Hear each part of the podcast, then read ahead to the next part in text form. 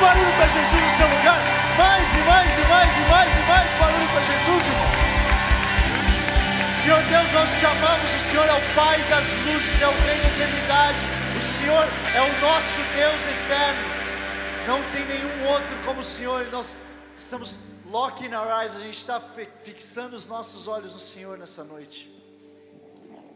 Quem está sentindo uma presença diferente aqui hoje? É porque ele vai fazer uma parada bem diferente aqui hoje. Você pode falar toda vez que você fala isso, André. É óbvio, Deus faz toda vez coisas diferentes aqui, meu irmão. Toda vez você está animado assim para dizer o que, que Deus dividiu com você, toda vez, irmão, porque se eu não tiver, que, quem, quem dirá vocês se eu não estiver animado? Então, meu irmão, Deus colocou um negócio no meu coração hoje. Você está pronto? Você não está pronto. Você não está pronto. Mas eu já falo sempre para vocês que eu gosto da fé de vocês de falar que vocês estão prontos. Vocês vão ver o que Deus vai fazer. Olha só, eu tenho um aviso rápido antes da gente passar para nossa palavra hoje. O aviso é o seguinte: quem aqui da Zion há algum tempo tinha, um, tinha uma época antes do Campus Morumbi se transformar num estúdio, que a gente tinha culto no Campus Morumbi. Alguém lembra dessa época aí? Caraca, pouca gente Tá tudo bem, eu amo vocês que vieram depois, mas é que aquele lugar é um lugar especial. Aquele lugar é um lugar que eu estava na frente do púlpito aceitando Jesus pela primeira vez há 10 anos atrás. Então não tem como não ser um lugar especial para mim. Aquele lugar é um lugar que vai ser especial para mim a minha vida inteira. E a gente na, no primeiro fim de semana de agosto a gente vai voltar a ter cultos presenciais lá no Morumbi. Essa notícia me enche de alegria. Isso aqui é um aviso que assim eu não vi a hora disso aqui acontecer. O jeito que vai acontecer é o seguinte: a gente vai ter dois cultos de manhã no Campus Morumbi, às 8 da manhã e às 10 da manhã, e depois dois cultos aqui à tarde, às 4 e às 7. Às 4 e às 7 aqui no Butantã. Tá? Eu tenho um pedido para você que é do Vox. Se você sabe, você sabe que desde que a gente fazia culto no Campus Morumbi, nossa igreja cresceu um pouco também. Isso aconteceu. Então a gente vai ter um esquema que a gente vai comunicar mais nas nossas redes sociais de como você vai fazer inscrição para estar com a gente lá no Campus Morumbi, porque é um espaço pequeno, então a gente vai precisar ter certeza que a gente não está botando milhares de pessoas dentro, porque não cabe milhares de pessoas. A gente adoraria, mas ainda não cabe. Se você decidir para lá, você vai precisar passar por esse processo de inscrição. Se você decidir vir aqui para o Butantã, eu tenho um pedido para você. Você que é do Vox, a gente quer pedir para que vocês, que a gente venha, a gente priorize o culto das 19 horas, o culto das 7 horas. Por que isso? Porque o culto das 16 vai ser o culto que a gente vai ter G52, a gente vai ter nossas crianças aqui. Então a gente está fazendo esse pedido para que a gente possa priorizar as famílias, os pais que precisam trazer crianças que possam vir nos das 16 e os jovens, vocês que não têm criança, sei que tem alguns que têm criança aqui, tá tudo bem. Deus abençoe vocês, você pode vir nas 16. Mas se você é jovem e você não tem filhos ainda, que você possa vir no das 19, priorizar o culto das 19, beleza? Beleza? Estão comigo? Três pessoas comigo. Vocês estão comigo? Tá bom, então você está bem animado porque Deus vai falar com você, falar para a pessoa do seu lado, enquanto você senta, se prepara. Eu amo como essas instruções nunca dão certo. Tipo assim, eu penso uma coisa, vocês falam outra. É tipo telefone sem fio. Eu estou imaginando que vocês vão falar uma coisa e estão falando outra. Mas eu espero que você tenha falado palavras boas para a pessoa do seu lado. Aproveita e fala para ele, como eu gosto de sempre lembrar. Fala assim, fala para outra pessoa que você ignorou. Fala assim, deixa eu falar o que você vai falar, cara. Você está falando o quê? Fala para a pessoa, o cara já estava. Eu senti que tinha uma expectativa você falar com a pessoa do seu lado, é isso? Tipo assim, já estava esperando você. Tá, se segura aí, irmão. Ó, fala outra pessoa, fala assim, ó, que privilégio. Você está sentada bem do meu lado. Aproveita.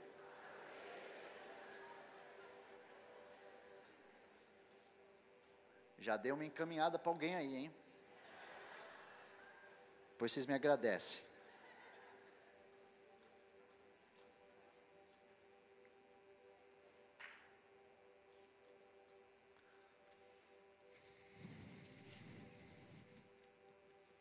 Estou muito animado para falar disso aqui. Estou tão animado que estou com vontade de começar pelo fim dela. Estou um pouco ansioso. Você tem que entender que o processo de preparar uma, uma mensagem durante a semana, ele é. Eu sonho com esse momento aqui, eu penso nesse momento aqui. Eu, e assim, eu só que eu quero chegar logo no fim, eu quero que vocês vejam o que o Espírito Santo vai fazer no fim dessa sessão aqui. Antes de eu entrar no tema que Deus colocou no meu coração, eu quero fazer um recap, porque as duas últimas semanas eu não preguei. E eu sou tipo, eu estava aqui, eu estava assistindo, eu estava com vocês, mas eu fico com, eu fico com um pouco de ciúme também, entendeu? Eu fico, eu fico com um pouquinho de saudade de vocês. Eu estava aqui, mas eu fico de costas quando eu estou aqui assistindo, eu não fico assim olhando esses rostos bonitos de vocês enquanto eu estou pregando. Então eu estava com um pouquinho de saudade. Deixa eu fazer um recap, porque quem sabe que as últimas duas semanas a gente viu umas paradas bem bizarras aqui, não é não? A gente viveu algumas semanas bem doidas. E eu não vou fazer um recap, se você quiser, se você perdeu, assista, vai no YouTube, está lá assista as duas pregações, as pregações do Sunno Park na duas semanas atrás e do pastor Rodrigo Palmer na semana passada. Eu não vou fazer um recap delas. Eu vou falar o bônus content da pregação deles, tá bom? O bônus track. O que eu falei com eles e que eu sinto que vocês precisam saber para além da mensagem deles. Eu vou começar com o Rodrigo Palmer. Rodrigo Palmer falou na semana passada sobre quem que lembra o que ele falou? Muito bem, vocês pegaram bem a, a mensagem dela, dele, legal ele falou sobre a âncora que poderia nos parar, que era o que? A falta de perdão de nós mesmos, a falta de perdão que a gente tinha de nós mesmos. O que eu quero falar para você é que no jantar ele falou assim para mim, André, sabe por quê que eu, eu senti de Deus que eu tinha que falar essa palavra para o Vox? Eu falei, por quê, Palmer? Ele falou, porque, eu, porque Deus me mostrou as pessoas do Vox estourando. Ele falou, tinha muito, tem muita gente que está no Vox hoje que vai bombar, que vai estourar, que vai, que vai influenciar bastante gente. E eu comecei a perceber que eles eram um barco com motor gigantesco, que é o potencial enorme que as pessoas do seu desse ministério chamado Vox têm. E se elas não tirassem essa âncora que estava pegando no chão, quem é que sabe que um motor, quando começa a forçar e tem uma força contrária, o que acontece? Ele explode. E ele falou: Eu precisava que essas pessoas a, tirassem a âncora do chão, porque elas vão bombar. E eu quero que você entenda que isso aqui, ela é, isso aqui é profético para o Vox. E eu queria dividir isso com você, porque se você está nessa casa, você vai ser treinado para influenciar. Você vai ser treinado, a gente vai acreditar que esse lugar aqui ele está transformando. Ele está transformando pessoas, líderes da sociedade. Se você está aqui, você é um líder da sociedade. Pode ser a primeira vez que você está ouvindo isso, seja bem-vindo. Você é um líder e você vai influenciar lá fora. Se você está aqui, é isso aqui. Se você quer um lugar confortável, um lugar que você possa ficar de boa, só assim um clube social, com muito amor no meu coração, eu quero te dizer, essa não vai ser uma igreja confortável para você, essa não, provavelmente não vai ser igreja para você. Agora, se você quer transformar a sociedade, se você tem algo dentro de você sobre discipular nações, sobre um avivamento que combine reforma, sobre uma insatisfação dentro de você de trazer o reino de Deus para a sociedade, você está no lugar certo. E pode ficar tranquilo que a gente vai te ajudar, a gente vai te capacitar semana após semana, dia após dia, para que você chegue nesse lugar. Beleza, segunda coisa que eu queria falar para você, isso aqui é de um pastor, uma semi-puxada de orelha, mas com muito amor. Eu amo o ministério profético. Amo.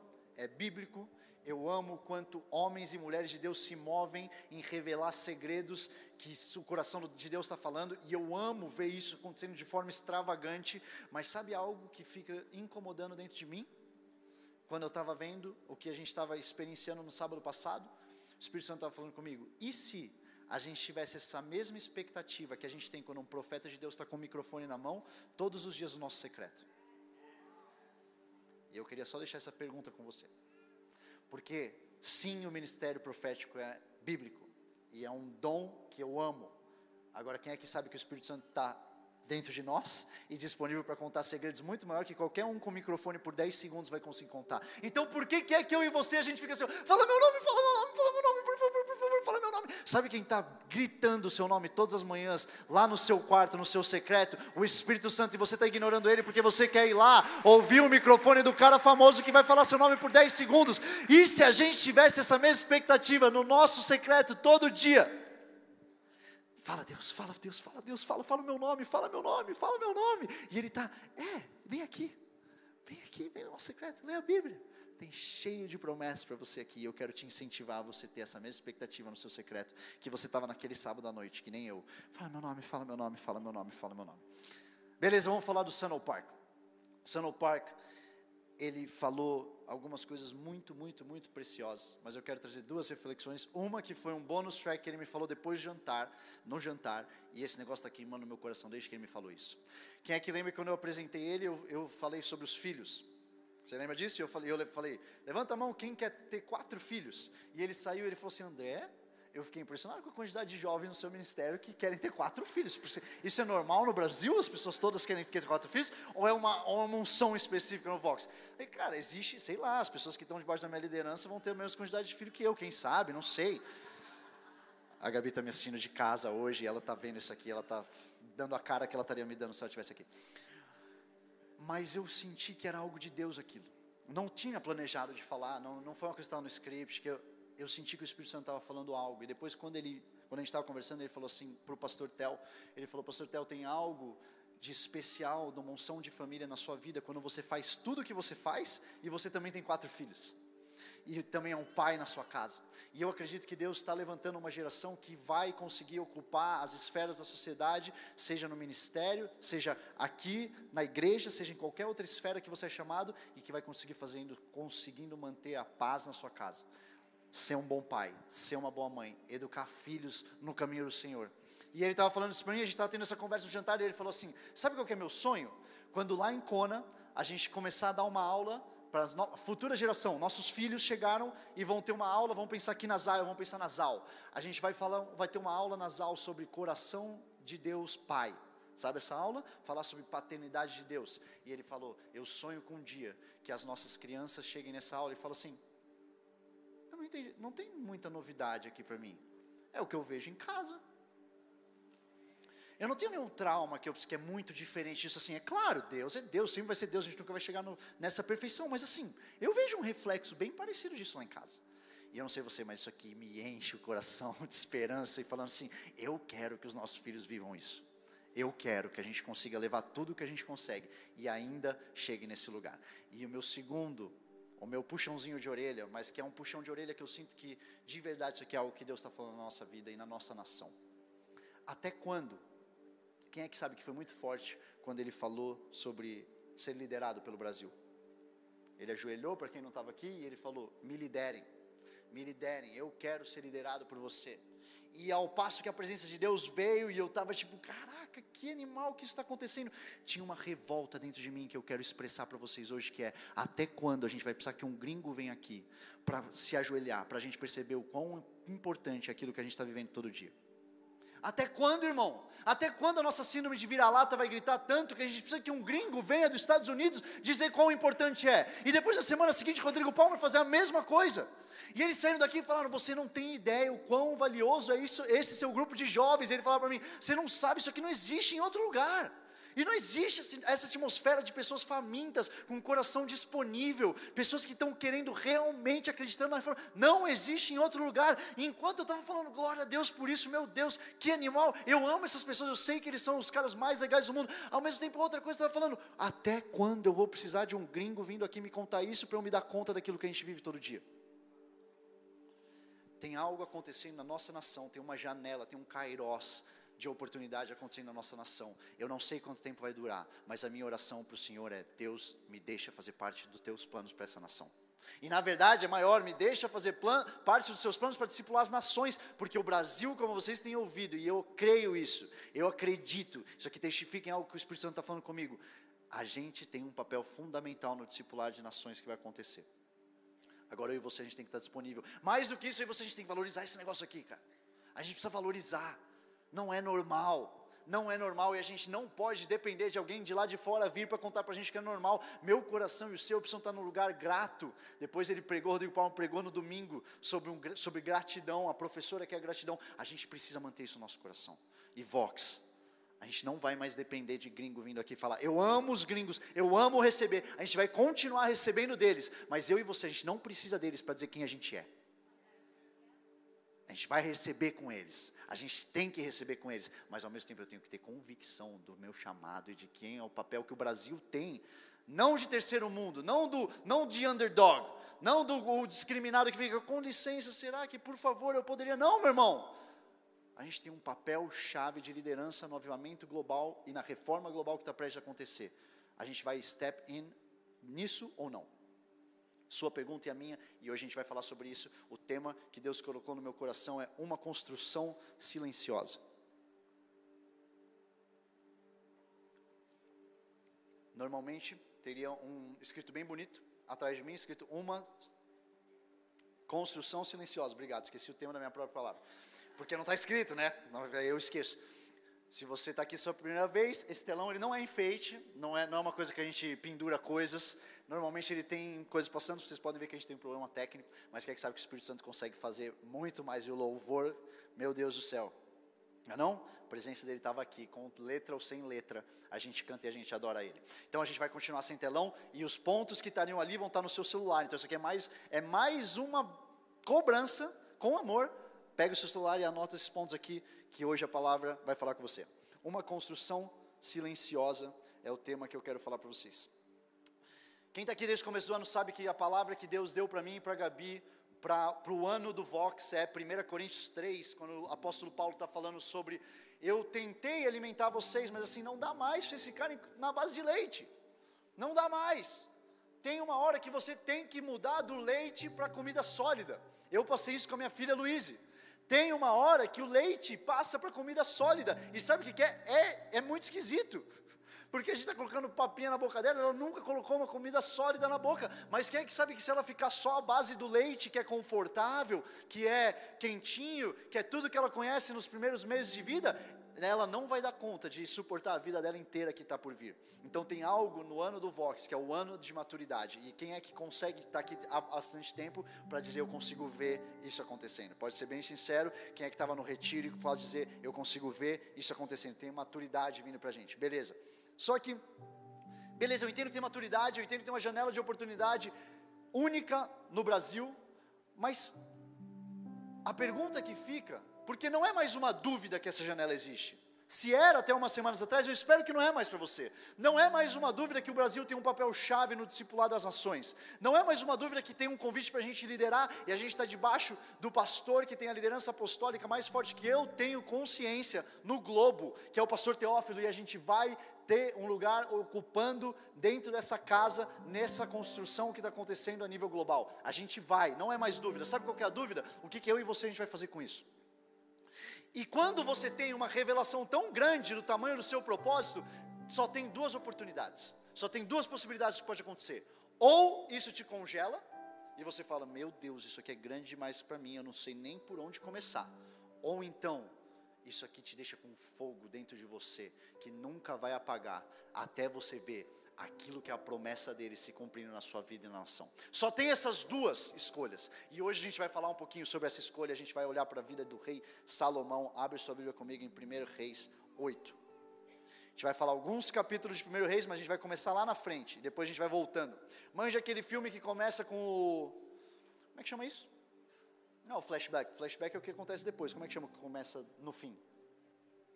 Flash forward? Alguém me falou isso? Você inventou isso?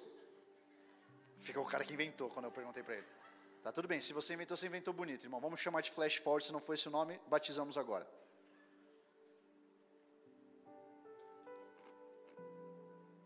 Então vamos, que nem aquele filme, que você vê aquela cena do fim, do cara quase morrendo, e daí blá, blá, blá, você entende como aconteceu. Então vamos começar lá no fim. 1 Reis 8, 54. Isso aqui é quando Salomão termina de construir o templo do Senhor e ele abençoa o povo. Então, capítulo anterior, os versículos anteriores, na verdade, ele está numa oração para Deus. Ele termina de construir aquele templo maravilhoso que você sabe, você provavelmente já viu alguma foto lindo, icônico, enorme, que Deus tinha confiado na mão dele. Na verdade, o pai dele amava ter feito o templo, mas não rolou, então ele deixou para o filho fazer. E ele termina aquela construção, ele faz uma oração primeiro, são versículos e versículos que vêm antes desse, depois você lê em casa, que é a oração dele pedindo, Deus, eu fiz esse templo, agora eu preciso que a sua presença venha. Agora eu preciso que nesse lugar tenha perdão de pecados. E ele vai, e ele vai, ele vai, ele vai, ele vai, se torna uma oração, e aí ele se volta para o povo, versículo 54. Quando Salomão acabou de fazer ao Senhor toda essa oração e súplica, ele se levantou e diante do altar do Senhor, onde tinha se ajoelhado com as mãos estendidas para os céus, ele se pôs em pé e abençoou toda a congregação de Israel em alta voz, dizendo: Bendito seja o Senhor, que deu repouso, que deu repouso ao seu povo de Israel, segundo tudo o que havia prometido. Nenhuma só palavra falhou Alguém grita aí, nenhuma só palavra falhou. De todas as boas promessas que fez por meio de Moisés, seu servo. Que o Senhor nosso Deus esteja conosco, assim como esteve com os nossos pais. Que Ele não nos deixe nem nos abandone. Que Ele faça com que o nosso coração se incline para Ele, a fim de andarmos em todos os seus caminhos e guardarmos os seus mandamentos. Eu estou orando e declarando sobre você enquanto eu leio isso aqui. E os seus estatutos e os seus juízos que ordenou aos nossos pais que essas minhas palavras com que supliquei diante do Senhor estejam presentes diante do Senhor nosso Deus, de dia e de noite, para que Ele faça justiça ao seu servo e ao seu povo de Israel, segundo cada dia o exigir, para que todos os povos da terra saibam que o Senhor é Deus e que não há outro. Alguém grita: não há outro que o coração de vocês seja fiel para com o Senhor nosso Deus, para andarem nos seus estatutos e guardarem os seus mandamentos, como vocês estão fazendo hoje. Eu quero focar com vocês no versículo 56 que diz, lá no fim, depois de Salomão ter se dedicado todo esse tempo a essa obra, depois ele está lá no fim, ele olha e diz: Nenhuma só palavra do Senhor falhou. Quem que quer chegar no fim da sua vida e poder orar isso? Nenhuma só promessa que Deus tinha dado para mim, para minha família, para minha igreja, para minha carreira, nenhuma só palavra falhou. Eu não sei você, isso aqui é uma oração que eu quero fazer lá no fim. Isso aqui nem é o fim da vida de Salomão, depois tinha mais tempo, mas eu quero chegar no fim da minha caminhada e poder orar. Senhor, obrigado, porque nenhuma só palavra sua falhou. Agora vamos voltar então e vamos entender lá no começo. Vai comigo aí na sua Bíblia para 1 Reis 3. 1 Reis 3 foi muito antes de Salomão ter construído o templo. Na verdade, foi antes de Salomão ser conhecido como o homem mais sábio da face da terra, como ele é hoje. Porque ele não tinha orado para Deus e ainda, então ele não era ainda o homem mais sábio da face da terra. E eu e você, a gente adora ficar comparando o tamanho do chamado e propósito para dizer, é, tem um peso, que repousa sobre a minha vida. Sabe quando a gente está lendo a história daquele bilionário brasileiro e a gente pensa, cara, imagina o peso que o filho desse cara vai ter? Sabe isso aí? Quando a pessoa tem uma herança muito grande, você pensa, nossa, vai ter uma pressão sobre ele. Imagina Salomão, meu irmão. Imagina Salomão. Salomão, ele assume como rei, historiadores, eles, eles têm uma timeline da história de Salomão. Salomão assume como rei provavelmente perto dos seus 20 anos. 20 anos, ele assume não mais e não menos depois do que o maior rei da história de Israel, a.k.a. seu pai, papai. Papai dele é o maior rei da história de Israel, e ele tem que assumir a bronca de assumir a liderança com 20 anos. E alguns de vocês falam, eu sou muito novo. Eu sou muito, não, não, veja bem, eu sou muito novo para entender disso que eu tenho, para entrar num curso de teologia, para eu poder é, pregar na minha faculdade, eu sou muito novo, meu irmão. Salomão foi rei com 20. Vintão, teve essa resposta nas costas deles. E mais do que isso, se não fosse o bastante, esse reinado vinha com dois chaveirinhos na parede.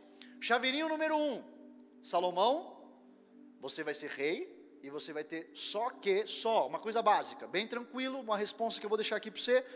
Eu queria ter construído um templo para Deus habitar na terra. Não rolou. Então olha só, Salomão, vai, é você.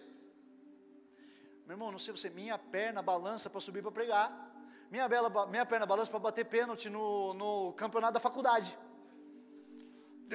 Que responsa, Senhor, que, que as pessoas vão pensar, meu irmão, o cara tinha que construir o templo de Deus.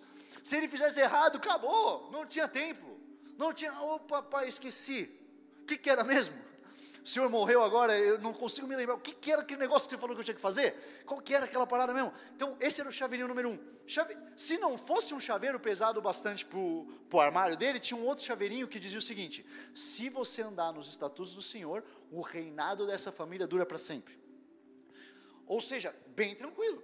Era um cara bem de boa. Não tinha pressão sobre a vida dele, andava leve né? Não tinha muito. E se você parar para pensar, hoje a gente sabe que o reinado que permanece na vida de Davi, como promessa de Deus, até os dias de hoje, é Jesus Cristo, é nosso rei, que vem da linhagem de Davi e que cumpre essa promessa para a vida de Davi. Naquela época eles não sabiam tudo isso. Naquela época, provavelmente, eles pensaram que ia ser uma dinastia eterna que ia sentar um, depois o filhinho no outro, e depois o filhinho no, e no outro, no outro, no outro. Infelizmente a gente sabe que a história não é tão bonita assim, nem todos os filhos guardaram os mandamentos do Senhor, mas o Senhor foi bondoso com a promessa que ele tinha feito para Davi, a ponto de, ó, deu ruim aqui, esse, esse reinado que eu vou ter que destruir, mas tem um outro rei chamado Jesus Cristo, que vai cumprir a promessa de um jeito que Davi nunca pensou que ele poderia esperar, e do mesmo jeito na nossa vida, às vezes a gente acha que é pressão suficiente, deixa eu te falar uma coisa, com todo amor no meu coração e sem tentar botar mais pressão, e se eu te falar que a resposta é ainda maior do que você consegue ver? Porque Salomão não sabia o que estava aqui no fim. Do mesmo jeito que você acha que você sabe tudo que tem no propósito enorme na sua vida, e você está só vendo a pontinha do iceberg. E se a pontinha do iceberg está te fazendo travar, irmão, imagina quando você vê o todo. Você precisa ter uma coisa no seu coração, que é, Deus, como é que eu foco? Como é que eu olho para o tamanho desse propósito? Como é que eu olho para isso que está na minha vida, que é construir o templo, que é make sure que essa promessa que meu pai recebeu continua, e alguns de vocês, vocês estão Vem de família que seus avós, seus avós, seus pais oraram por você. E você está aqui, você sabe que você está aqui falando, eu sei o quanto aquele peso daquela oração fez diferença para eu estar tá aqui hoje. É ou não é? É ou não é? E alguns de vocês, como eu, vocês são os primeiros da família. E você não teve pessoas orando para você, mas você está entrando debaixo de uma árvore. Na verdade, você está entrando debaixo de uma família, sendo enxertado numa árvore, e você está recebendo promessas que nem pertenciam a você, que não foi nem seu avô que orou. Se você está aqui nessa casa, você está debaixo de uma promessa. Mas você precisa entender como você lida com isso. Então, o meu ponto, número um, é: a necessidade te leva ao relacionamento. A necessidade te leva ao relacionamento. Vamos ler 1 Reis 3. Muita gente bate palma para Salomão por ele ter pedido sabedoria, certo? Ele podia ter pedido tudo, como a gente já vai ver daqui a pouco, ele pediu sabedoria. Mas sabe por que ele pediu sabedoria? Vamos ler comigo. 1 Reis 3, no versículo 6. Logo antes, Deus tinha perguntado para ele: Peça o que você quer que eu lhe dê. E Salomão respondeu: Foste muito bondoso com teu servo Davi, meu pai, porque ele andou contigo em fidelidade, em justiça e em retidão de coração diante da tua face. Mantiveste para ele essa grande bondade, lhe deste um filho que se assentasse no seu trono, como hoje se vê. Isso aqui é a sombra que a gente acabou de dizer, a história que ele carrega. E agora, ó Senhor meu Deus, tu fizeste reinar teu servo em lugar de Davi meu pai, mas eu não passo de uma criança, não sei como devo agir. Teu servo está no meio do teu povo que escolheste, povo grande, tão numeroso que não pode contar. Dá, pois, ao teu servo coração compreensivo para governar o teu povo, para que com prudência saiba discernir entre o bem e o mal, pois quem seria capaz de governar esse seu grande povo? Para aqui um pouquinho. Ele sabia a história que ele carregava. Ele estava num lugar de pressão. 47 do segundo tempo, irmão, você entrou para bater o pênalti. Você está ali, vai, só tem você. Vai lá e resolve. Ele está naquele lugar e ele diz: Deus, eu sou só uma criança. Olha o tamanho dessa promessa que tem na minha vida, eu sou só uma criança. E quem é que sabe que esse mesmo tipo de oração é o que te trava hoje, é o que te está te travando hoje, porque você está olhando o tamanho da promessa e está dizendo, Deus, eu sou só uma criança, eu não tenho essa sabedoria, eu não tenho essa inteligência. Só que diferente de Salomão, sabe o que, que eu e você muitas vezes a gente faz? A gente desespera. A gente fala, então não deve ter sido Deus que me colocou aqui, porque eu não tenho. I don't have what it takes, eu não tenho o que é preciso para estar nesse lugar. Eu não vou dar conta. O meu pai daria. O meu pai daria conta, eu não dou conta. O meu pastor daria conta, eu não dou conta. O meu líder de link daria conta, eu não dou conta. Meu irmão, sabe qual que é a postura certa do eu não dou conta? Virar para Deus e dizer: Senhor, me dá sabedoria. Não parar, não travar, não congelar.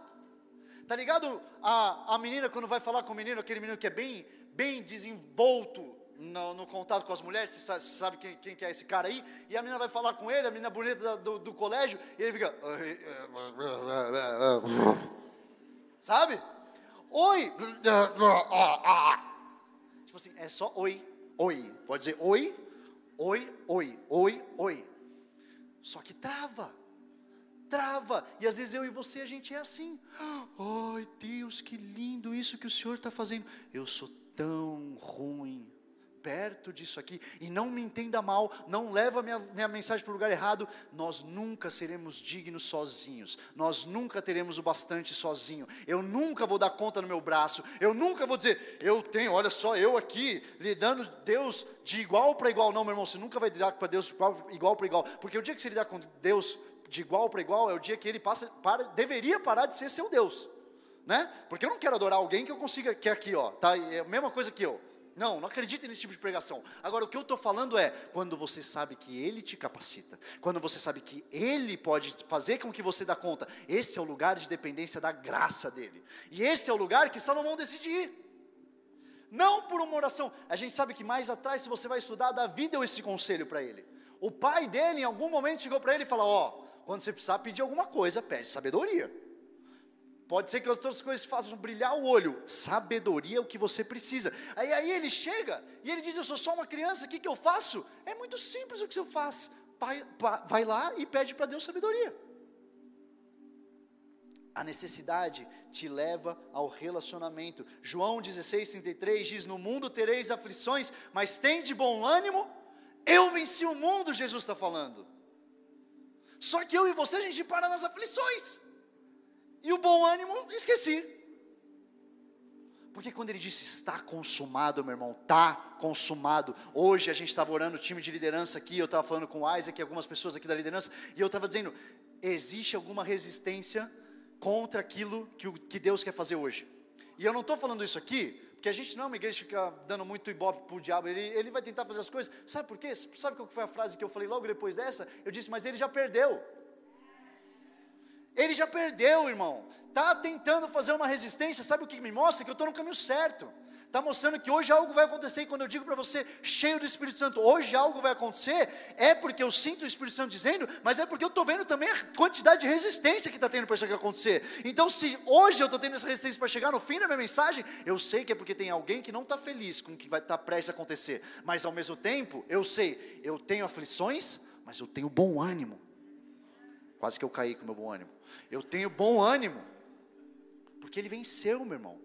Ele venceu, meu irmão. Tem que ter algo dentro de você que carrega ele venceu. Ele venceu. Ele venceu. Ele venceu. Não postura de derrotado. Eu estou vendo muito crente derrotado por aí. É um crente que não sabe o tamanho da vitória de Jesus na cruz. Ai, coitadinho de mim, o inimigo está fazendo aquilo. Ele está fazendo o que ele tem que fazer. É a única coisa que ele sabe fazer. Agora você que deveria estar andando como um vencedor, você que deveria estar andando consciente do que ele está fazendo, não ignorando, consciente, cobrindo a sua casa com o sangue de Jesus, orando pela sua família, não sendo negligente, tipo, oh, whatever, eu sou bonzão. Você não é bonzão, você depende do Senhor, mas quando Ele está com você, quando Ele unge a sua casa, quando eu estou aqui pregando e eu sei que a minha filha está lá sendo cuidada por Ele, Ele venceu, irmão.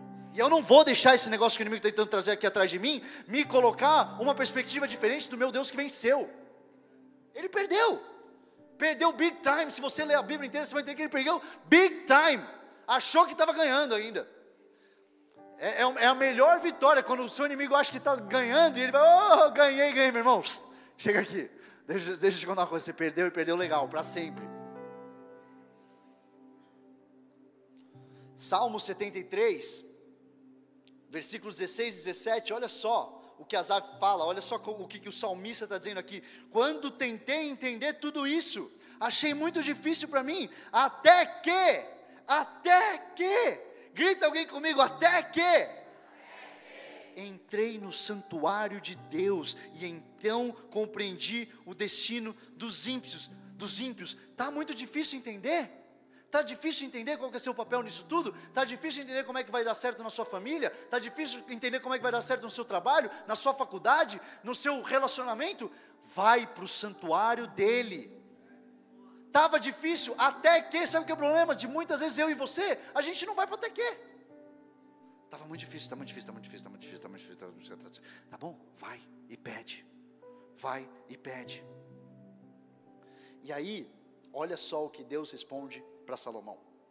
Versículo 10, Deus fala o seguinte: na verdade, a palavra fala: Estas palavras agradaram ao Senhor por haver Salomão pedido tal coisa. E Deus lhe disse: Agora sim, já que você pediu isso e não me pediu longevidade, nem riquezas, nem a morte de seus inimigos, mas pediu entendimento para discernir o que é justo, eis que farei como você pediu. Eu lhe dou um coração sábio e inteligência, inteligente, de maneira que antes de você nunca houve ninguém igual a você, nem haverá depois de você. Agora presta atenção no versículo 13. Também lhe dou o que você não pediu. Tanto riquezas como glória, de modo que entre os reis não haverá ninguém semelhante a você durante os dias da sua vida. Mateus 6,3 nos ensina: buscai primeiro o reino de Deus e a sua justiça, e todas essas coisas lhes serão acrescentadas. Todas que coisas? Os versículos anteriores ele está falando sobre o que beber, se você está preocupado o que vestir, se você está preocupado o que comer, e ele diz: as pessoas estão preocupadas com isso. Você deveria entender que o Pai que te ama sabe que você precisa tudo isso, e você deveria estar preocupado em buscar primeiro o reino de Deus. Sabe o que, que eu estou falando para você? Eu estou falando que você tem que se manter em um lugar de desconforto, de necessidade, de dependência, a ponto de não ter nem tempo de pedir nem pensar em outras coisas que não estão no coração dele. Deixa eu falar isso aqui de novo. Você tem que estar, tá, você não tem que fugir do lugar de dependência. Eu sou só uma criança, que bom que você está com isso. Que bom, eu não tenho Bíblia suficiente. Deixa eu te falar uma coisa. Eu espero que você mantenha. Eu não tenho Bíblia suficiente até o fim da sua vida. Porque o dia que você falar, eu tenho Bíblia suficiente, é o dia que você caiu no orgulho, mas no orgulho legal. Porque nem os maiores teólogos da história conseguiram compreender a Bíblia inteira. Você não vai conseguir, eu não vou conseguir. Mas eu vou continuar crescendo, ano após ano, ano após ano, ano após ano. Mas eu estou aqui no lugar de necessidade. E eu estou falando para você, continua. Você precisa do lugar de desconforto. Você precisa do lugar de necessidade. Porque é nesse lugar que você não tem tempo de pedir outra coisa que não está no coração dele. Salomão ele estava com, uma pressão tão grande no pescoço dele, que ele não tinha nem tempo de pedir isso aqui que Deus falou para ele que ele não pediu, que ele se alegrou. Meu irmão, ele estava com uma pressão, eu sou só uma criança, eu preciso liderar um povo inteiro, eu tenho que construir o templo, eu tenho que manter essa promessa na vida do meu pai. Você acha que eu estou perdendo tempo com carro, com dinheiro, com fama, com seguidor no Instagram? Você tem que estar num lugar tão desconfortável para você, que você não tem tempo de pedir essas coisas. E você sabe que situação é essa, porque você já teve lá. Você já esteve nesse lugar, talvez alguns de vocês estão nesse lugar. Meu irmão, eu estou tão desesperado para que Deus venha, para que a presença dEle venha, porque vai dar ruim se Ele não vier no meu trabalho, na minha família, na minha pregação, no meu link. Eu estou tão desesperado. E você acha que eu tenho tempo de pedir por carro, fama, seguidor? Meu irmão, não consigo. O problema é que quando a gente fica tão ansioso, tão confortável, a gente tem tempo de ficar invejando e desejando o que não é nosso. A gente fala sobre cobiça, né? Ah, cobiçar o que é do outro. Sabe o que é do outro? Tudo aquilo que Deus não falou para você que é teu. Não é só a mulher de, comprometida. O que Deus não te falou que é teu, você está cobiçando uma coisa que é do outro. E aí a gente anda num lugar, cristãos, que a gente está cheio de pose e de sorriso no rosto, e vem uma pessoa e fala: Meu irmão, aquele testemunho, tá ligado aquele testemunho que a pessoa está contando? Eu acabei, cara, eu joguei uma vez na Mega Sena, ganhei 10 milhões. E você lá dentro está pensando: Desgraçado, por que isso aqui não acontece comigo? Né? Ou você está, glória a Deus, por fora você está. Glória a Deus, uau! Só que lá dentro você está assim, testemunho de, Cristo, Espírito da profecia, esse negócio vai acontecer comigo. Vai acontecer comigo, vai acontecer comigo. Esse versículo é verdadeiro, mas eu sempre falo, ele diz o que vai acontecer, a mesma coisa que Deus fez na vida dele, ele pode fazer na sua, verdadeiro, mas você tem que entender qual é a vontade dele para a sua vida, porque talvez se você ganhasse 10 milhões de reais hoje, como ele está ganhando nesse ano, você cairia, ano que vem você estaria na miséria sem dele. Você precisa entender o que é a vontade dele para você. Não ficar cobiçando o que é do outro. Não ficar celebrando e também invejando ao mesmo tempo o romper da outra pessoa. A gente precisa ser um corpo de Jesus, uma igreja que celebra de verdade o romper do outro. De verdade.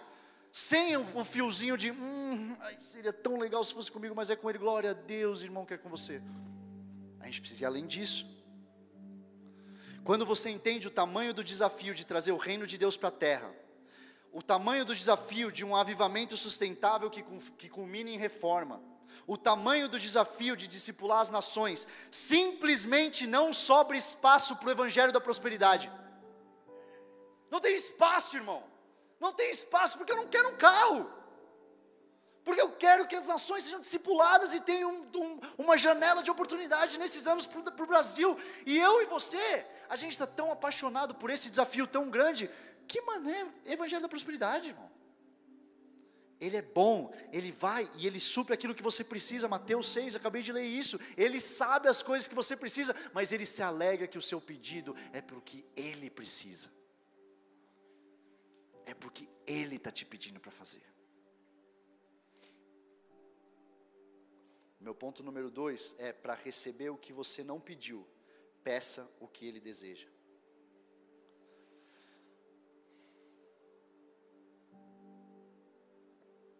Para receber o que ele não pediu. Peça o que ele deseja. E é aqui, quando a gente entende que não tem espaço para outras coisas a não ser o pedido para o coração dele, é que eu entendo o meu ponto número 3, que é a sabedoria que você tanto procura, nunca foi só para você. Nunca foi só para você. Eu não vou ter tempo de ler, depois você lê em casa, mas logo depois do versículo 15, em que Salomão tem essa conversa com Deus, acontece uma prova para Salomão. Logo depois, a partir do versículo 16 até o versículo 28, depois você vai ler isso em casa, mas você conhece a história. Salomão sai desse lugar de oração e a gente não tem indício na Bíblia se passa minutos, horas, dias, mas o que a Bíblia nos mostra é que existe uma cronologia. Então ele pede essa sabedoria e de repente ele se vê numa posição que tem duas mulheres loucas brigando por um filho. E uma mulher fala: Esse filho é meu. E outra mulher fala: Esse filho é meu. E quem é que sabe que naquela época não tinha teste de DNA? Não tinha, deixa eu pegar um cabelinho aqui seu, pronto, pegar um cabelinho seu, botar em análise, daqui a pouco a gente decide. Não tinha. Então Salomão, ele faz uma tática muito doida. Muito doida. Que ele faz? Já sei, o bebê está aqui, não temos como saber quem é a mãe. Vamos fazer o seguinte: corta o moleque na metade, metade para cada uma. Você está olhando com esse cara super normal, porque você sabe essa história, essa história não é normal, irmão. Você tem que ler isso aqui e falar, que maluquice é essa, irmão? Você lembra a primeira vez que você ouviu a história? Eu lembro, cara. Quando eu começava a ler as histórias da Bíblia a primeira vez, cara, quando 10 anos atrás, quando eu conheci Jesus, eu estava tipo assim, caraca, velho. E eu achava que a Bíblia era um livro, tipo assim, de historinha de boa. Né? Isso porque essa é leve, se você vai ler uma história, uma história bem, bem da hora. A Bíblia é animal, eu amo a Bíblia, é irada a Bíblia. E a Bíblia está cheia de histórias que você precisa conhecer. Agora, isso aqui, sabe o que, que me mexe comigo? Dessa história, da história que acontece logo depois. É que a sabedoria nunca foi para Salomão. É que ele sai daquele lugar com Deus pedindo sabedoria e tem que decidir sobre a vida de um bebê tem que decidir sobre a vida de duas mães malucas que estão disputando a vida de um bebê.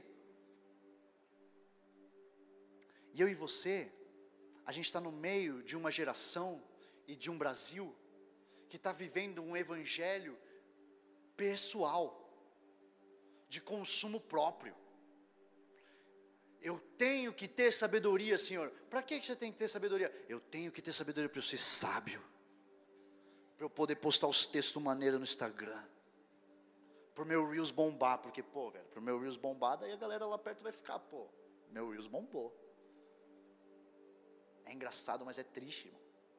É triste pensar que Jesus Cristo morreu na cruz para te dar acesso ao Pai, para você chegar para Ele e você pedir mais seguidor no Instagram.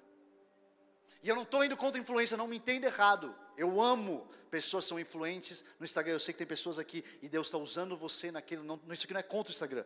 Isso aqui é você entender que aquilo é uma plataforma para você chegar em pessoas. Estava falando com o pessoal que me ajuda no Instagram essa semana. E eu não sei se você me segue no Instagram. Se você não seguir, eu não sei o que você está fazendo aqui. tipo assim, brincadeira, brincadeira, eu te amo. Você pode não me seguir, tá aqui, tá tudo bem. Tá tudo bem, tá tudo bem. Tá tudo certo, eu amo você. É, mas olha só, eu estava falando com eles que eu falei assim, ah, se você me segue no Instagram, é isso que eu ia falar. Você sabe que eu não sou muito bom no Instagram, tipo, não é, não é uma parada que eu, que eu faço muito, que eu tenho a frequência, e vira e mexe a galera fala comigo, tipo, cara, tipo assim, o Instagram é feito para postar, você sabia? Não é, tipo assim, não é só para deixar lá. E eu sei que eu não estou sendo um mordomo, eu estou agindo num direcionamento que Deus me deu, então tá, vai melhorar. Mas eu estava falando com eles, e aí, eu falei, a verdade, a verdade é que eu não gosto muito, cara. Tipo assim, eu amo quem tem prazer nisso, eu não tenho, não tenho prazer de ficar produzindo conteúdo ali, não é uma parada que me dá prazer. E um deles, cheio do Espírito Santo, ele chegou para mim e falou assim: André, então a gente tem um problema, então é melhor a gente nem começar, porque você precisa gostar. Se você não for gostar, meu irmão, nem faz isso. Daí eu falei: calma, você me entendeu errado. eu amo, eu amo o que essa ferramenta pode me dar para impactar pessoas, para que Deus possa usar isso, para eu ouvir os testemunhos dos milhões que vão ser alcançados com a mensagem dele. Isso eu amo. Esse lugar me traz alegria. Então vamos focar nisso. A gente pode trabalhar com isso? E daí ele, que no caso estava sendo meu chefe, né? É, é, meu discípulo, mas ele estava sendo meu chefe no caso. Tá bom, vai, acho que dá. Beleza. Você tem que ter algo dentro de você que está falando, para que eu estou sendo cheio? Para quem que eu estou sendo cheio? Por que, que Deus me deu o tamanho da inteligência que Ele me deu? Por que, que Ele me deu a influência que Ele me deu? Por que, que Ele me colocou nessa igreja, nesse ponto de tempo, nessa faculdade, nessa família? Por quê? Por quê? Por quê? Por quê? Por quê? Porque o Evangelho não é sobre você. Enquanto a gente continuar nesse lugar, Deus me dá mais sabedoria. Uhul, tenho mais sabedoria. Deus me dá mais sabedoria. Uhul, tenho mais sabedoria. Meu irmão, é um negócio que é uma retroalimentação de ego e orgulho que não leva a lugar nenhum. Evangelho é carregar a cruz, o Evangelho é morrer para você mesmo, o Evangelho é você entender que o que Jesus fez na cruz é caro demais, é sagrado demais, para que eu tenha só para mim. Há 10 anos minha vida foi transformada naquele campus Morumbi e eu vivo desde então querendo que mais gente tenha a vida transformada assim, porque eu sei o quanto eu estava perdido antes. É o outro, é o outro, é o outro. Se eu não tenho meus olhos e minha dependência totalmente voltados para Deus, em algum momento me transformo no meu próprio Deus. Um evangelho muito focado no conforto e na felicidade própria, inevitavelmente resulta em inveja, desânimo e queda. Ah, eu estou desanimado. Ah, eu estou prestando muita atenção para as pessoas do lado. Quem sabe não é, porque o foco da sua oração está sendo muito eu, eu, eu, eu, eu, meu crescimento, minha fama, meu, meu dinheiro, meu, meu, meu, meu, meu. E outra coisa que eu penso nessa, quando eu leio essa história é, por que que foi logo depois? Como eu disse, a gente não sabe se foi minutos, segundos, a gente não sabe o que foi, mas foi uma coisa depois da outra. A Bíblia nos mostra isso. Por quê? E por que que foi algo tão cascudo, irmão? Vamos pensar isso? Tipo assim, mano, não tinha uma coisa mais facinha, acabou de sair do quarto com Deus, recebeu oração, recebeu oração não, ele recebeu a sabedoria, não tinha um probleminha, tipo assim, mais fácil, pô, precisa decidir uma terra entre duas pessoas, sei lá, precisa decidir um conflito de bom, um xingou o outro aí, Salomão, vai, os caras precisam se entender, libera perdão, libera perdão, pronto, Sala de aconselhamento, se você é ali sabe o que eu estou falando. Ó, oh, esse problema aqui, ah, beleza, beleza. Meu irmão foi logo um bebê que ia ser separado no meio, de cara, já, já, já na hora. E eu queria falar para você: você pediu, você clamou, você orou por uma unção nova, e agora que chegou o desafio na sua frente, você acha que você não vai dar conta? Agora, sabe por que, esse desafio apare, apareceu aqui? Porque Salomão pediu sabedoria. E Deus deu sabedoria para ele. E ele queria que Salomão soubesse que a sabedoria estava com ele. E de repente ele bota um problema cascudo na frente dele. Só que eu e você, a gente se depara com um problema cascudo e trava. Meu irmão, você estava no seu quarto ajoelhado, jejuando há um mês, há um ano, pedindo para Deus sabedoria. Deus te deu um problema cascudo, ou na verdade não necessariamente te deu. Deus, Ele permitiu que o problema cascudo chegasse até você para que você usasse a sabedoria toda que você tem. Só que aí você trava. Ah, então não devo ter ouvido de Deus mesmo. Não devo ter recebido a sabedoria. Você nem tentou usar, irmão. Você nem tentou usar ainda. Você já está falando que não foi de Deus. É agora que você marcha é agora, meu irmão. Eu não sei para quem eu tenho que falar isso, mas eu tenho que falar isso para alguém. O muro levantou logo depois da sua oração, logo depois do seu retiro, logo depois do seu período de jejum, e a gente está no período corporativo de jejuns. E deixa eu te falar uma notícia: muros vão se levantar. E sabe qual é o seu papel? Marchar consciente que você está recebendo o que você está pedindo. Marcha! Marcha! Marcha! Eu não sei para que eu estou falando isso, mas essa parede vai cair, irmão. Essa parede vai cair não na sua força, não na sua violência, mas pelo Espírito Santo de Deus. Eu e você, a gente, é, a gente fica expert em, em jejuns e orações e não entende o que você está recebendo. Está fazendo porque por religiosidade nem faz, irmão. Faz consciente que você está matando sua carne. Faz consciente que você está trazendo seu espírito num lugar mais sensível.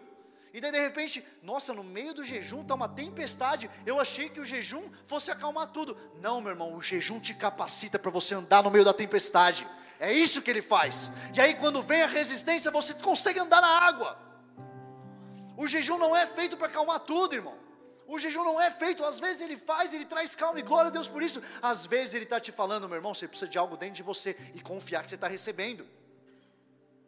Sabe, no meu período com a Luísa, eu tive uma fase difícil. Eu vou abrir paternidade para vocês aqui, tudo bem? Estão comigo? Eu estou em família aqui. Essa aqui é a minha sessão de família. Eu tive minha filha no meio da pandemia. E eu já falei para alguns de vocês que eu sou o pai protetor, irmão. Eu sou um pai protetor. Daqui 30 anos, quando algum, algum cara resolver chegar na minha casa, engraçadinho, meu irmão. Eu não gosto nem de pensar nesse negócio. Nem de pensar, tá amarrado. Não, não vou amarrar isso, coitado. Não tá, não tá, Deus. É brincadeira. Ela vai casar e vai casar bem com homem de Deus, cheio do Espírito Santo. E é bom ele ser bem, bem, bem, bem do Senhor, Deus. Meu irmão, esse cara vai sofrer. Mas o meu ponto é o seguinte: Cara, os amigos ficam assim, ah, o meu filho, o meu filho, eu sou filho. Meu irmão, isso aqui não é uma brincadeira. Sério, eu, eu tipo, encrenquei com um amigo já. Irmão, minha, minha filha acabou de nascer, velho, você é doente.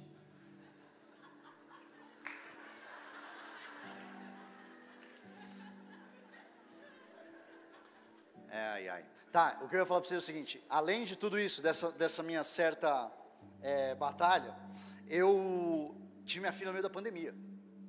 E assim, meu irmão, num espírito que já tinha um quê de protetor, e um vírus que eu não sabia quem carregava e o que, que ele podia fazer, você sabe que essa combustão não foi legal. Eu virei, meu irmão, eu falei o seguinte: quem pega na minha filha sou eu e a minha esposa, todos vocês outros que se danem.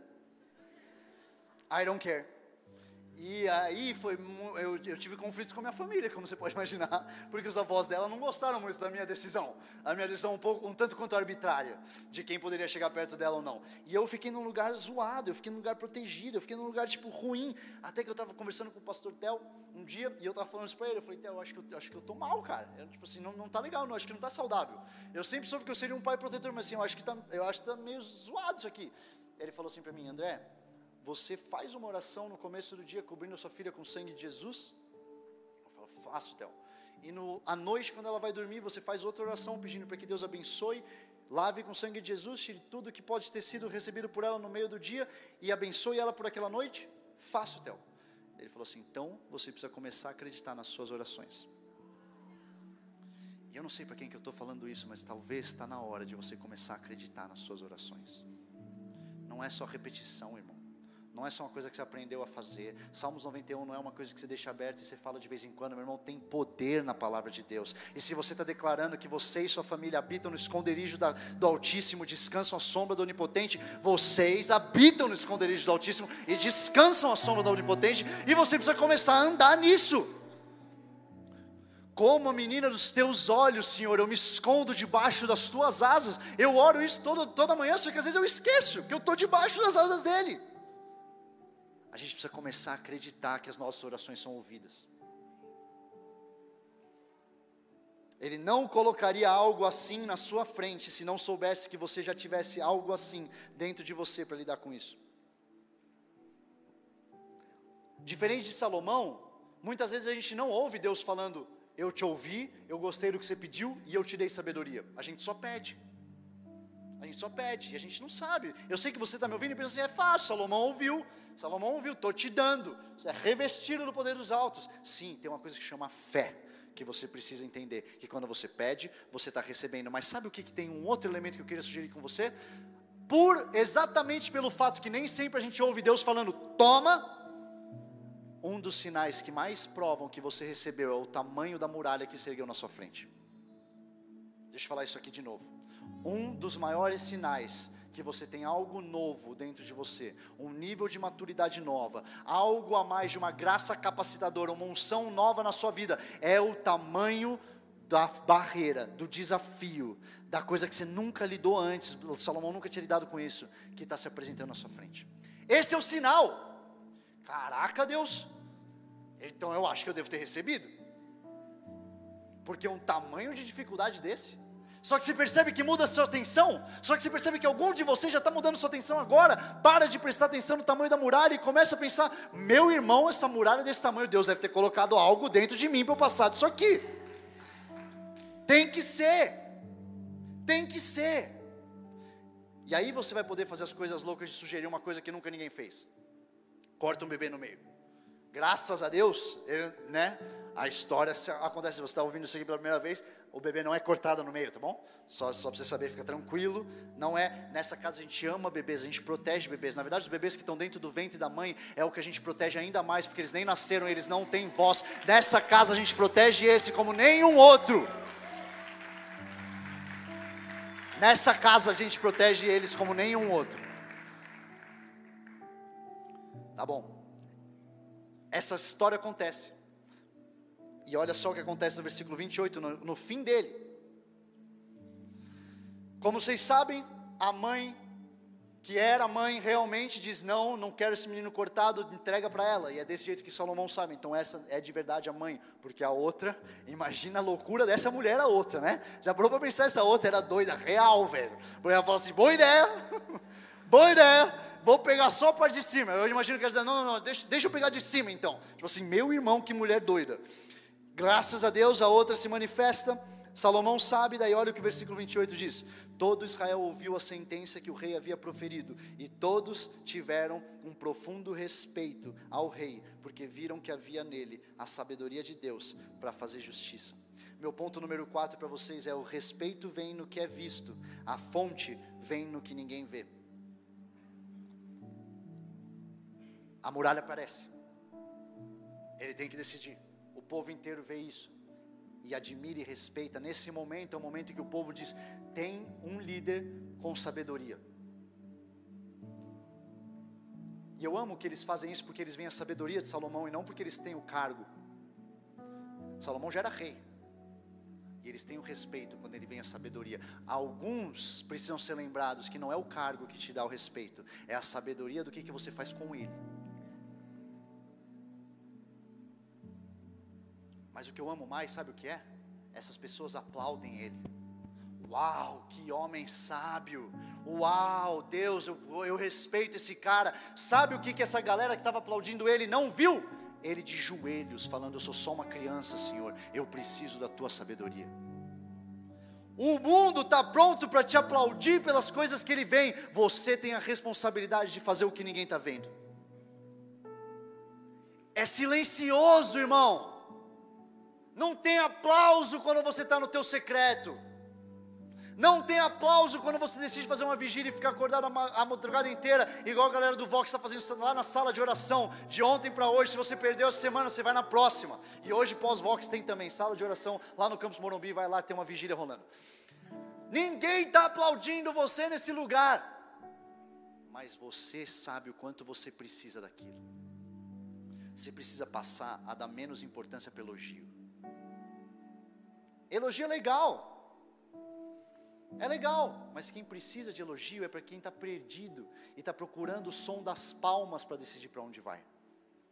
Se você sabe para onde você está indo, a palma é consequência, irmão. Tem uma, tem uma palma ali legal. Pô, tem um cara falando que eu sou brabo ali, legal, irmão. Toda glória para Deus. Eu estou indo ali, eu não tenho tempo de ficar com todo respeito. Glória a Deus e a glória é sempre dele. Que bom que ele está fazendo algo novo. Que bom que ele está me usando. Mas eu sei o que eu paguei no secreto.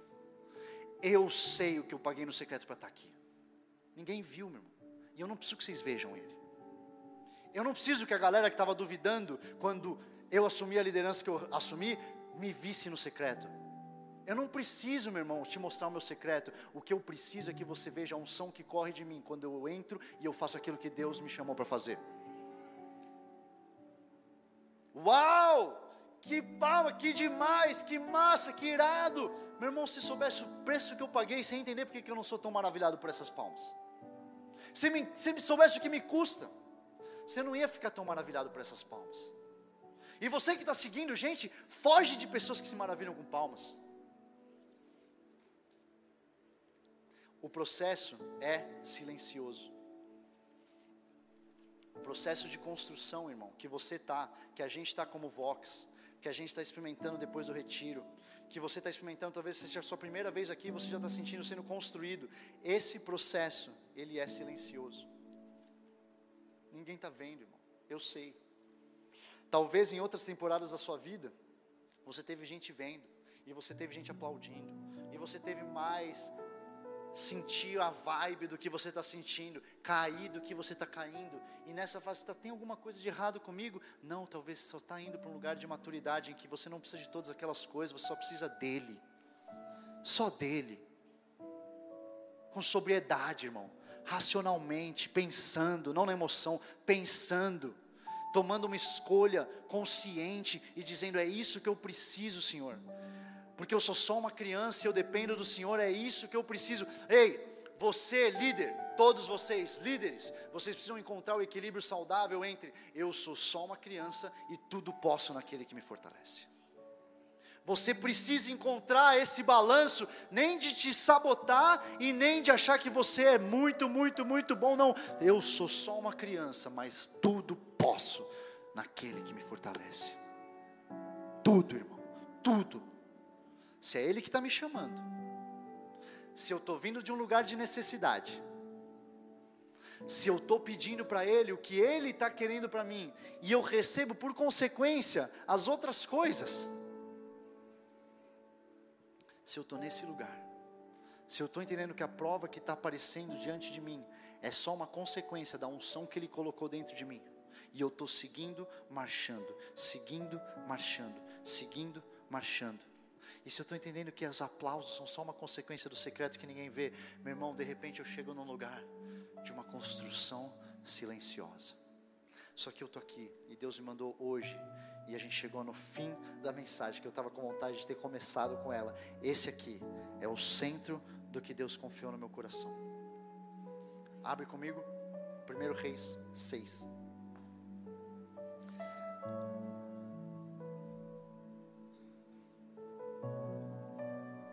Estava orando e eu estava lendo essa passagem em casa durante nossa leitura bíblica, que a gente está como Zion. De repente esse versículo saltou. E ele saltou de um jeito que eu sabia que isso aqui precisava ser compartilhado com milhões de pessoas. 1 Reis 6, 7 conta depois que o templo foi construído. E abre o seu coração, abre o seu ouvido, não deixe você perder esse versículo. O templo, versículo 7 de 1 Reis 6, o templo foi construído com pedras já preparadas nas pedreiras, de maneira que durante a construção não se ouviu nenhum barulho de martelo, machado ou qualquer outro instrumento de ferro.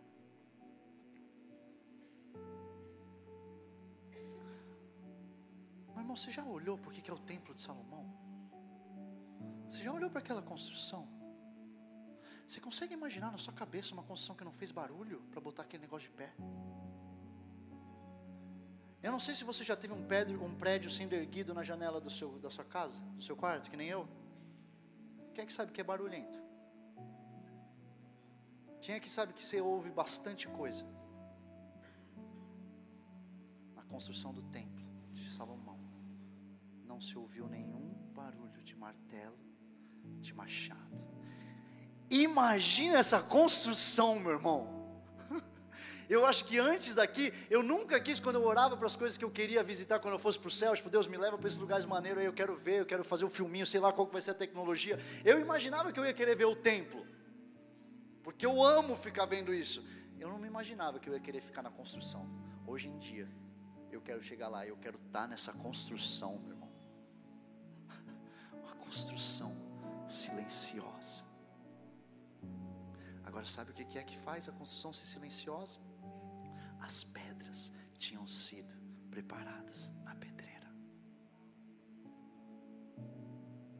Enquanto eu estava lendo isso, Deus estava falando comigo: tem muita construção por aí que está barulhenta, que está bagunçada, que está cheio de bate, bate, bate, bate, porque você não passou tempo suficiente preparando a pedra na pedreira. Enquanto a gente está olhando para o futuro, eu estou pedindo, Senhor Deus, me deixa fazer as pedras bem, bem, bem no tamanho certo na pedreira. não me deixa sair da pedreira antes demais. Para uma construção não precisar de machado, as pedras precisavam se encaixar exatamente. Se você vai estudar o reinado de Salomão, ele já era rei mais ou menos há uns 11 anos antes do templo, e a construção do templo demora mais ou menos sete anos, a palavra dele fala para a gente. A gente quer pegar essa, essa propósito, esse chamado, essa visão, e a gente quer construir meses. E daí a gente não passa tempo na pedreira. Sabe o que é a pedreira na sua vida hoje? A pedreira é esse lugar de choro que você está tendo que encontrar. A pedreira é esse lugar no seu quarto que você está visitando que ninguém sabe. A pedreira que você está levando diante dele tudo aquilo que está te causando estresse. A pedreira é você se abrir para um confronto, para você se abrir para um líder, você se abrir para um discipulado, mesmo quando você já foi machucado lá antes pela igreja, e você sabe o quanto isso te dói, mas você sabe que você precisa, porque se você não passar por isso, você não vai construir as pedras que precisam para a construção silenciosa. Dói, eu sei que dói, eu passei pelas minhas dores, acredite em mim, eu passei por aquilo que eu não entendia, Senhor.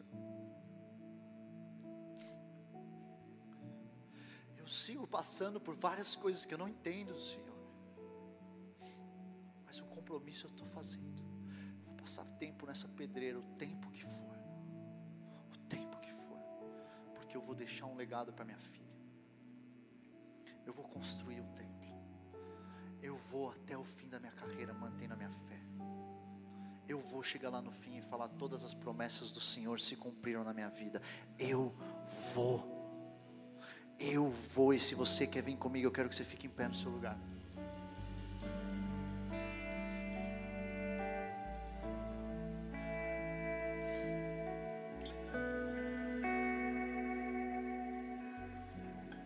Sabe, na, na segunda-feira, a gente teve uma reunião de liderança e eu tenho uma confissão para fazer para você. Eu, às vezes, eu posso dirigir um pouquinho mais rápido do que eu deveria.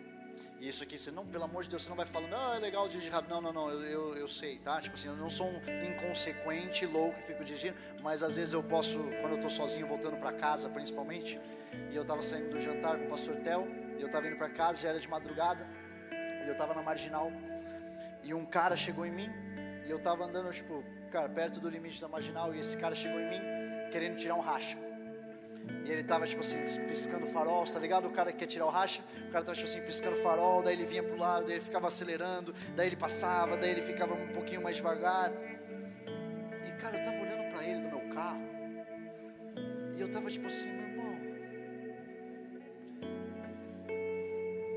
se você soubesse as três pessoas que estão na minha casa me esperando, se você soubesse a foto que eu acabei de receber no meu WhatsApp, dizendo: A gente está aqui esperando, vem aqui para casa dormir, a gente não vê a hora de você estar tá aqui. Você não ia perder seu tempo botando esse farol na minha cara, irmão. Porque não tem a menor chance de eu tirar esse racha com você. Porque eu já fui o cara que está aí com você que não tem nada a perder. Hoje eu tenho muito a perder. Hoje, se eu não chego em casa, eu tenho muito a perder. E eu não sei o que é esse convite de racha na sua vida. Talvez seja essa síndrome de comparação. Talvez seja essa pessoa que está doida para te falar que você está indo muito radical. Talvez seja aquela dúvida na sua cabeça de será que eu estou no lugar certo? Mas tem algo que o Espírito Santo está soprando sobre a gente hoje, uma consciência de que o preço é alto demais. Eu tenho muito a perder. Se eu ganho esse racha e não chego na minha cama para deitar com a minha mulher e com os meus filhos, perdi tudo. O que, que adianta para um homem ganhar a vida e perder a alma? E perder tudo. Então eu não sei o que é que está na sua mente hoje, eu não sei o que é e por que, que Deus colocou isso no meu coração, mas eu sei que isso encaixou no teu coração de uma forma que você não esperava. Eu sei porque o Espírito Santo me falou que isso aqui tinha o espaço de corações que precisavam dessa mensagem. Deus está fazendo uma construção silenciosa no nosso meio. E se a gente não tomar cuidado, a gente vai ficar tentando procurar o barulho. A gente vai ficar procurando o barulho porque o barulho acalma. Porque o barulho é esperado. Porque o barulho é o que uma construção sempre deveria ter, mas o Senhor está falando para a gente, para o Vox, para nossa igreja, a construção é silenciosa, espera um pouco mais. Wait a little longer, só mais um pouco. Eu sinto que essa palavra é para algumas pessoas que você está desesperado para um relacionamento. E você está achando que isso já passou tempo demais, e o Senhor está falando para você hoje, você está na pedreira. O casamento silencioso precisa de um tempo na pedreira para essa pedra ser preparada. E o que eu amo é que esse mesmo templo, mais de mil anos depois, um homem, 100% homem, 100% Deus, passa por ele enquanto tinha discípulos dizendo: Uau, olha essa construção. Esse homem, 100% homem, 100% Deus, olha para aquilo e diz: Isso restar pedra sobre pedra. Olha para mim. Eu sou a rocha eterna. Eu sou a rocha eterna. Esse templo que foi tão precioso, esse templo que não fez barulho não está lá mais. O que está é o Espírito Santo habitando dentro de você por meio do sacrifício desse homem que morreu pelos meus pecados e pelos seus pecados e se transformou na rocha eterna que está debaixo da gente. Ele é o capacitador da construção eterna. E nessa hora eu quero pedir para a banda parar um pouquinho. Pode parar, parar. Você também. A gente vai terminar o Vox de um jeito um pouco diferente hoje. Sem emoção. Sem música. No silêncio. Eu e você, a gente vai convidar o Espírito Santo para entrar nesse lugar de um jeito novo. E a gente vai ver o que ele vai fazer. Isso aqui não acabou nessa palavra tem mais que Ele quer para você. Talvez você já estava pronto para pegar suas coisas e deixa o restaurante espera um pouquinho, eu te garanto. Tem algo precioso. O Espírito Santo me pediu para fazer isso que eu vou fazer agora. E eu sei que quando Ele me pede as coisas, Ele vem. Foca nele. Quero te convidar a fechar os seus olhos. Se você está em casa, se você conseguir ficar em silêncio aí, faz, fique em silêncio também. Para de prestar atenção na pessoa do seu lado. Até para de botar seus olhos em mim. Só feche os seus olhos.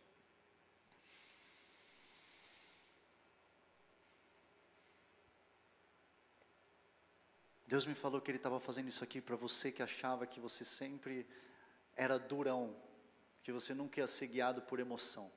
Então está aqui, sua chance. Nada de emoção, só o Espírito Santo querendo falar com você. Enquanto eu fizer isso, o Espírito Santo me falou que vão ter pessoas que vão começar a receber chaves. Vão ter pessoas que vão começar a sentir no seu corpo físico a presença e o toque dele.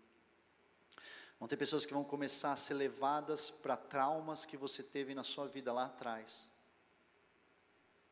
Vão ter pessoas que vão começar a ter discernimento novo de uma temporada que você achava que tinha sido jogada fora, mas ele está ressignificando.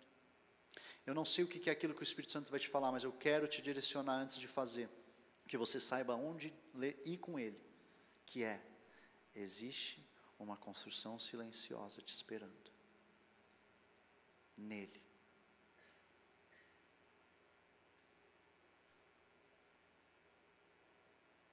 Um, dois. Eu queria te convidar, quando eu fizesse oração, que você fizesse também no seu lugar, de olhos fechados, focando nele, que você diga: Espírito Santo, vem. Espírito Santo de Deus, o Senhor já está aqui de forma doce, profunda, inigualável. Não tem nenhum nome como o teu. Nenhuma pessoa eloquente o suficiente para dar conta das milhares, das milhões, das bilhões de palavras inesgotáveis que o Senhor tem. Então, da mesma forma que a gente tem expectativa para ouvir um profeta do Senhor, hoje a gente está com expectativa de te ouvir, Senhor. Vem e toma o teu lugar aqui. Vem e toma o teu lugar aqui. Eu queria convidar a banda também. Isso aqui é para vocês. Isso aqui é para você receber. Não se preocupa. Isso aqui não vai. Não vou precisar de vocês. Se você sentir de ajoelhar, você ajoelha. Hoje é uma noite de transformações. Espírito Santo, vem como o Senhor falou que viria. Vem, Senhor.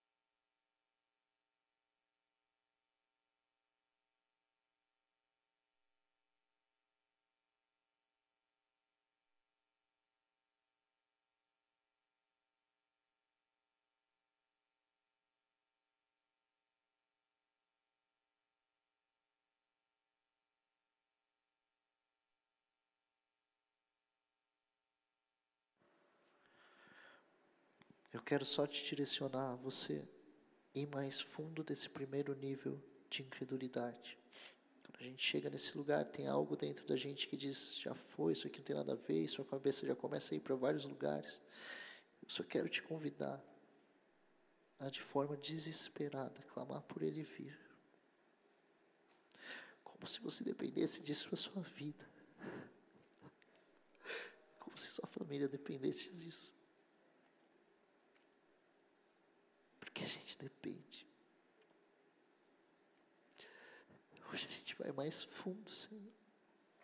Essa geração precisa do Senhor, Pai. Essa geração precisa do Senhor. Precisa passar tempo na tua presença, Senhor. Precisa que só o Senhor tem para nos oferecer mais nada, mais ninguém, Senhor. Isso é precioso demais. Toma o teu lugar de honra em uma geração. Toma o teu lugar de honra na geração. Toma o teu lugar de honra na nação brasileira.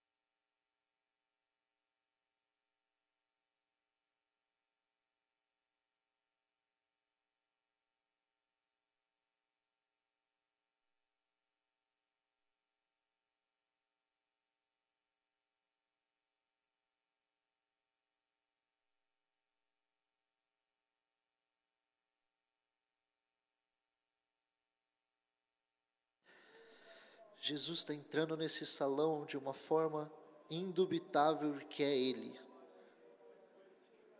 Não vai ter dúvida que é Ele. Jesus está entrando e andando nesse salão para não deixar dúvida que é Ele que está passando. É Ele que está passando. É o Senhor.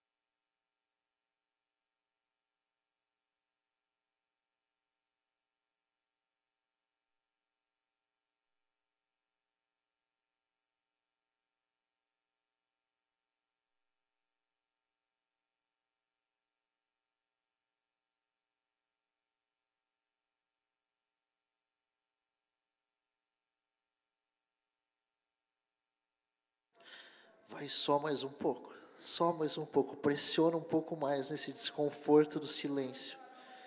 Eu sei que você não está acostumado com isso. Só pressiona um pouco mais indo atrás da face dele. Nada mais, não é nada complexo. É só um bando de jovens buscando a face do Senhor. Só isso que está acontecendo. É só isso.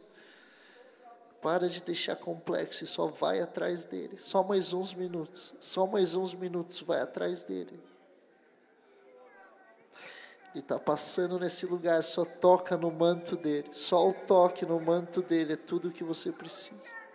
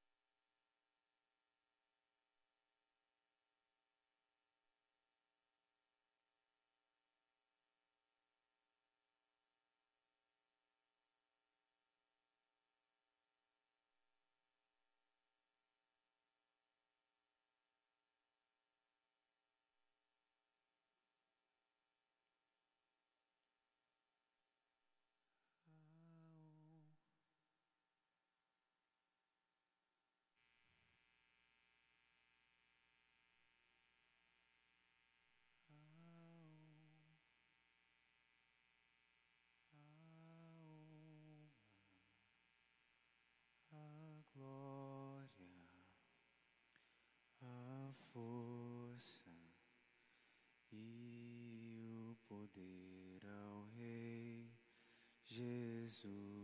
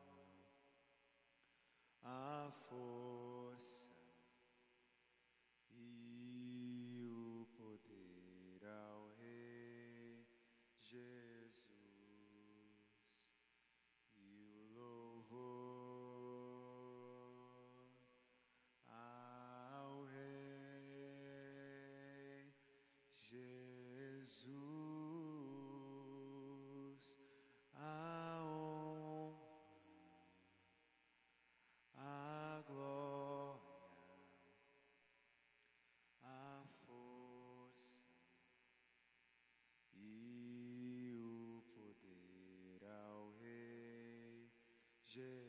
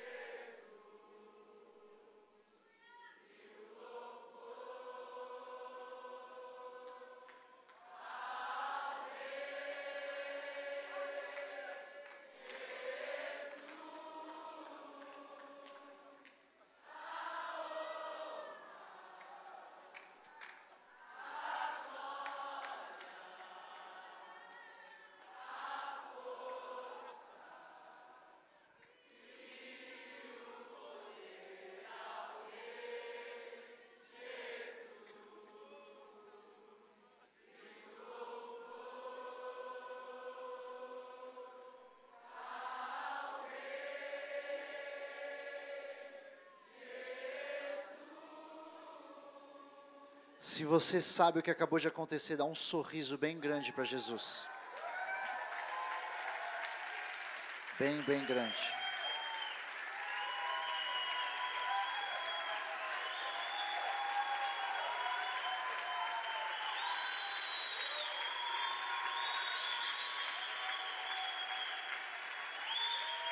Jesus seja exaltado nesse lugar. Seja exaltado, seja exaltado, seja exaltado. Não tem nome maior. Eu sinto de fazer uma coisa. Porque eu não sei se você tem consciência do que acabou de acontecer. Enquanto eu estava. A presença de Deus está nesse lugar de um jeito que. Eu não sei se eu não sei se está percebendo isso, mas a presença de Deus está nesse lugar de um jeito muito diferente. E o que eu sinto de falar para você é que a gente estava louvando desse jeito pelas coisas que já aconteceram. Então o que eu vou falar para você é o que já aconteceu. Só para você saber que isso já aconteceu e você não sair daqui desavisado, achando que você só estava cantando com ele. Enquanto a gente estava adorando, enquanto a gente estava no tempo de silêncio, cadeias estavam caindo. Entende, entende de novo, entende de novo. Eu não estou falando cadeias vão cair, eu estou dizendo cadeias caíram. Segura, segura. Eu estou dizendo pessoas foram libertas de vício. Eu senti pessoas que vocês achavam que vocês jamais dariam conta de ser diferentes do que sua família foi e que você hoje foi liberto disso. Eu senti pessoas que foram libertas para sempre, para sempre da pornografia para sempre, você não mais vai conseguir interagir com esse negócio. E isso aconteceu durante esse louvor e eu quero que você saiba disso, para que quando você vá lá durante a semana você entenda, você tenha linguagem do que aconteceu e você tome posse disso. Tem pessoas aqui que você entraram nesse lugar que você batalhava com drogas e você não mais batalha com drogas. Você não mais tem esse vício em você. Tem pessoas nesse lugar, eu senti muito, muito forte que o Espírito Santo foi muito profundo em traumas muito difíceis que vocês tinham para lidar. Só você sabe o que é. Mas eu estou aqui para te lembrar também que você foi curado desse trauma hoje. Isso não quer dizer que ele deixa de existir. Isso não quer dizer que a sua história não passa mais por ele. Isso só quer dizer que ele não mais te atrapalha. Ele não mais te define.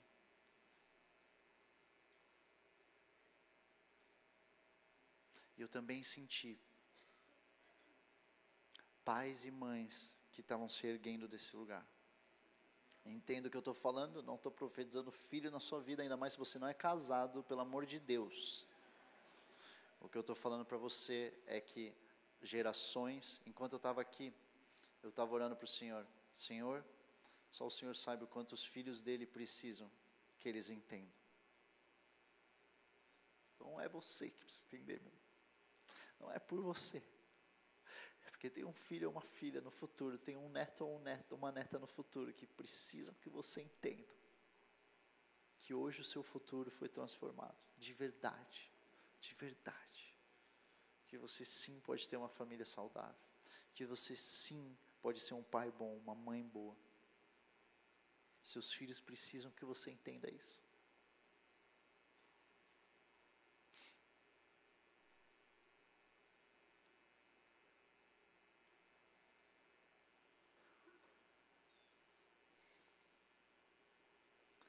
Queria pedir para a liderança ficar aqui na frente.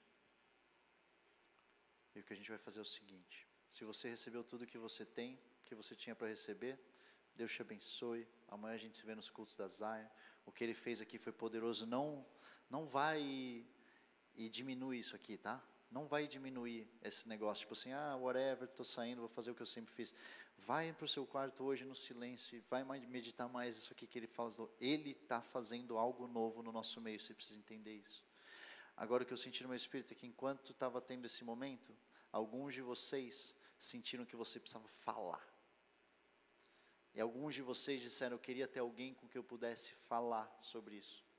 Eu quero dizer para você que aqui tem um grupo de pessoas que eu confio com todo o meu coração. Um grupo de pessoas que ora e jejua por vocês e que está disposto a ter um abraço para quem precisa. Se esse é você, quero só te falar para você vir aqui na frente, eu vou estar tá aqui também, e esse grupo vai estar tá aqui, para a gente poder orar com você. A gente tem um, e às vezes é só um abraço, e está tudo bem, vai ser só um abraço. Se é isso que você precisa, eu senti do Espírito Santo que tinha algumas pessoas que você sentia que você precisava botar para fora. Quase que assim, se eu não botar isso aqui para fora, eu vou explodir. E eu não sei o que é mas você tem que saber que a gente vai ouvir isso aqui, o que quer que seja, com amor no nosso coração e sem julgamento, como Jesus Cristo faria. Porque a palavra dele nos ensina que há cura quando a gente confessa os nossos pecados. E às vezes não é nem um pecadão, às vezes não é nem, não é nem algo que você, mas é algo que você sabe que você precisa falar com alguém.